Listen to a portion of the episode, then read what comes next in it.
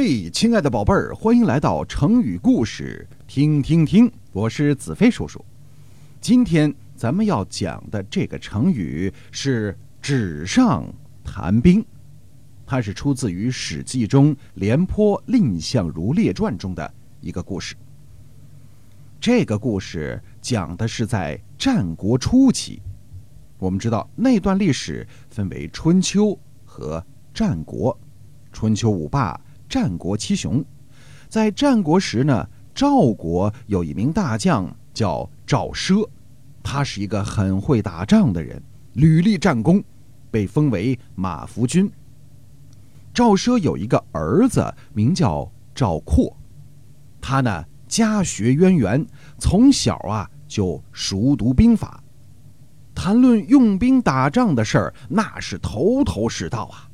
而且赵括曾经跟他的父亲赵奢，他们两个人讨论过关于用兵打仗的事儿，啊，这赵括引经据典，口若悬河，他爸爸赵奢都没办法驳倒他。但奇怪的是，他爸爸赵奢从来没说过他好。赵括的母亲就很奇怪，问赵奢：“哎，老头子。”你看咱们儿子熟读兵书，说的多好啊！你怎么从来不夸他呢？赵奢皱着眉头，很担忧地说：“打仗是生死攸关的事儿啊！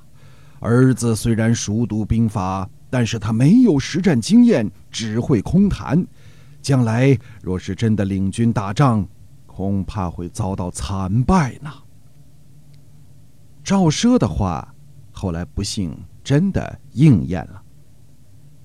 秦国和赵国开仗，那时候秦国的国力已经非常强了，到处打别的国家。这一次，秦国派了一个很恐怖的家伙，人屠白起为大将来攻打赵国。知识点来了，为什么白起是人屠呢？屠是屠杀的屠。咱们简单讲一下白起的战绩，大家就知道了。白起作为战国时期秦国的将军，一生征战无数，讨伐六国，使对手闻风丧胆。他和廉颇、李牧、王翦并称为战国四大名将，而且他是名列四大名将之首，Number One。作为一个统帅的将领。他非常善于用兵，一生征战三十七年，平生大小七十余战，毫无败绩。据考证啊，整个战国时期一共战死了大概两百万人，其中有二分之一是死在白起的手里，一百万人呐！就是这么一个恐怖的人，率领着百万雄兵来攻打赵国。赵国的压力可想而知啊！当时赵国也派出了最厉害的大将廉颇，率领着四十万大军在长平阻击秦军。廉颇是知道白起的可怕的，而且秦军人数众多，但是人多了会有一个弱点，就是粮草运输困难，不利于久战。这拖的时间越长，对自己。是越有利的，于是老成持重的廉颇命令赵军固守，绝不出战，就一个字：拖。拖到秦军不战自退。秦赵两国的军队在长平相持了好久。这白起虽然心狠手辣，善于用兵，但是短时间内他也是不可能打败廉颇的，毕竟廉颇也是一代名将。白起眼看粮草接济不上了，几十万大军天天都要张嘴吃饭呢，白起着急呀。这时候，有人给白起献计了，让他派人到赵国去散布流言，说秦军呐根本不怕廉颇，最怕的就是你们的赵括。要是赵括成了主将，秦军肯定就撤退了。赵王。他不知是计呀，看廉颇一直坚守城池也不出战，再加上当时流言四起，赵王就改变了主意，阵前换将，立即任命赵括为主帅，代替廉颇。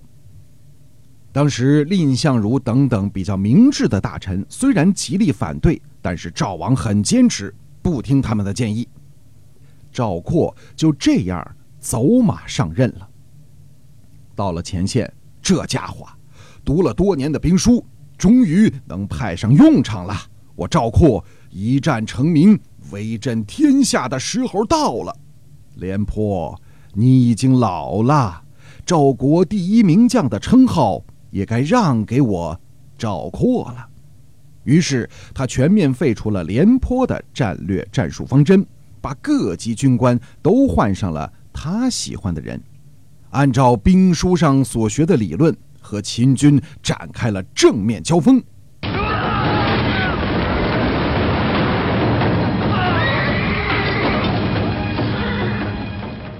结果呢？因为不知道在实际战斗中要变通，要根据实际情况来随时调整战术，他轻敌冒进，中了秦军的埋伏，结果赵军四十余万人全部被俘。最惨的是，这四十万人全部被白起坑杀，埋到地里了。这一战之后，赵国元气大伤，再也无力抵抗。不久之后，就被秦国的另一名将王翦灭掉了。这场战争也使得赵括名扬天下，不过是惨败的名扬天下。纸上谈兵的意思是在文字上谈用兵策略。比喻不联系实际情况，空发议论。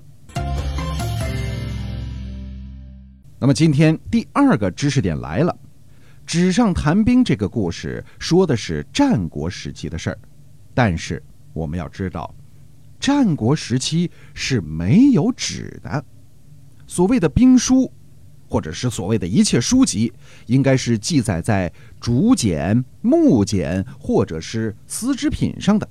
就是很多小竹片、小木片，或者是丝绸之类的这样的载体上的，所以“纸上谈兵”这个成语还是有很大错误的。准确的说，应该是“竹上谈兵，木上谈兵”。因为秦始皇统一中国之后啊，他还在看竹简呢。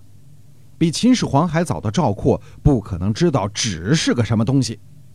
我们都知道，东汉蔡伦发明了。造纸术，但是据现在的考古发现，最早的纸啊，在西汉时期就出现了。但是怎么着，它也不会是在战国时候就有了纸，所以“纸上谈兵”只是一种比较通俗易懂的说法。